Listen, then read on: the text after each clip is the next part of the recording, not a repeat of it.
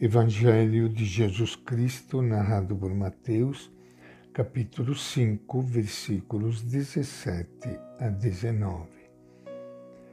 Naquele tempo, disse Jesus aos seus discípulos: Não pensem que eu vim abolir a lei ou os profetas. Não vim abolir, mas cumprir. Porque eu lhes garanto, enquanto não passar o céu e a terra, não se perderá nem mesmo um só i ou vírgula da lei, sem que tudo seja cumprido. Portanto, quem violar, ainda que seja um só desses mínimos mandamentos, e ensinar as pessoas a fazer o mesmo, será considerado o menor no reino dos céus. Mas quem os praticar e ensinar será chamado grande no reino dos céus. Esta é a palavra do Evangelho de Mateus. Minha saudação e meu abraço para todos vocês, irmãos e irmãs queridas, espalhados por este Brasil afora e aqui reunido junto com Ele, o nosso Mestre, no momento de silêncio, de oração, de encontro com Ele, que sempre nos fala a partir da vida. Não adianta ficar só em palavras bonitas, se estas palavras não forem acompanhadas por atitudes de vida.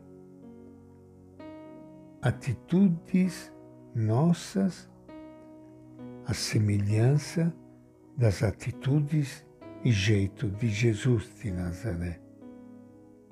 Depois de proclamar que o reino de Deus é dos pobres e que os pobres são os agentes de Deus, para levar o reino a todos.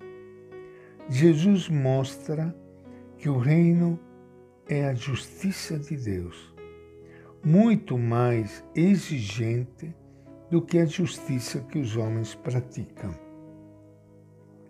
Somente a perfeição da justiça pode trazer liberdade e vida para todos. Nada de preguiça. O reino de Deus exige luta e enfrentamento de conflitos. E o modelo é a integridade do Pai. Devemos ser inteiros, assim como Ele é inteiro. A proclamação de que o reino é dos pobres pode assustar muitas pessoas, principalmente os que pensam que a riqueza e o poder são as melhores coisas do mundo, esquecendo-se que essas coisas é que criam os maiores problemas para todos. O Antigo Testamento, lembrado quando se fala lei e profetas, o Antigo Testamento prometia o reinado de Deus que traria bem-estar, prosperidade e felicidade para todos. E Jesus explica que é através dos pobres que esse reino vai se realizar. Nada do que foi prometido ficará sem se cumprir. Mas é preciso compreender muito bem que o reino vem pela prática da justiça que Deus quer. Jesus afirma que não veio descartar, mas realizar de modo pleno as Escrituras Sagradas. Jesus fala com autoridade que está acima da legislação antiga sua interpretação é autêntica Ele cumpre a lei e os profetas no seu sentido profundo. Se Deus corrige algumas tradições que no fundo são doutrinas humanas inseridas na Escritura, foi no sentido de libertar de toda opressão o ser humano e dotá-lo de vida e liberdade.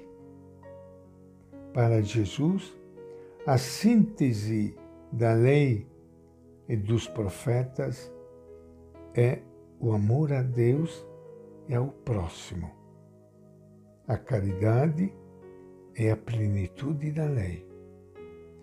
Por isso que é muito importante quando nós lemos a Bíblia, especialmente o Antigo Testamento, onde muitas vezes nós lemos coisas, orientações, até ameaças, apresentando um determinado jeito de Deus que nos faz pensar, que nos desconcerta.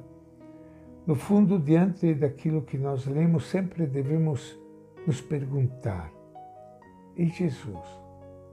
O que pensa a respeito disso? O que é que ele nos ensina, em modo especial, no Novo Testamento, no Evangelho?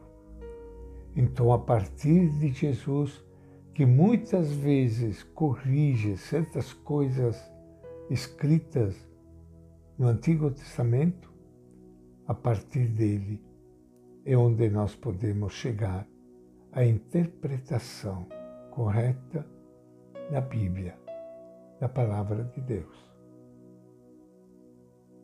E esta é a nossa reflexão de hoje, do Evangelho de Mateus.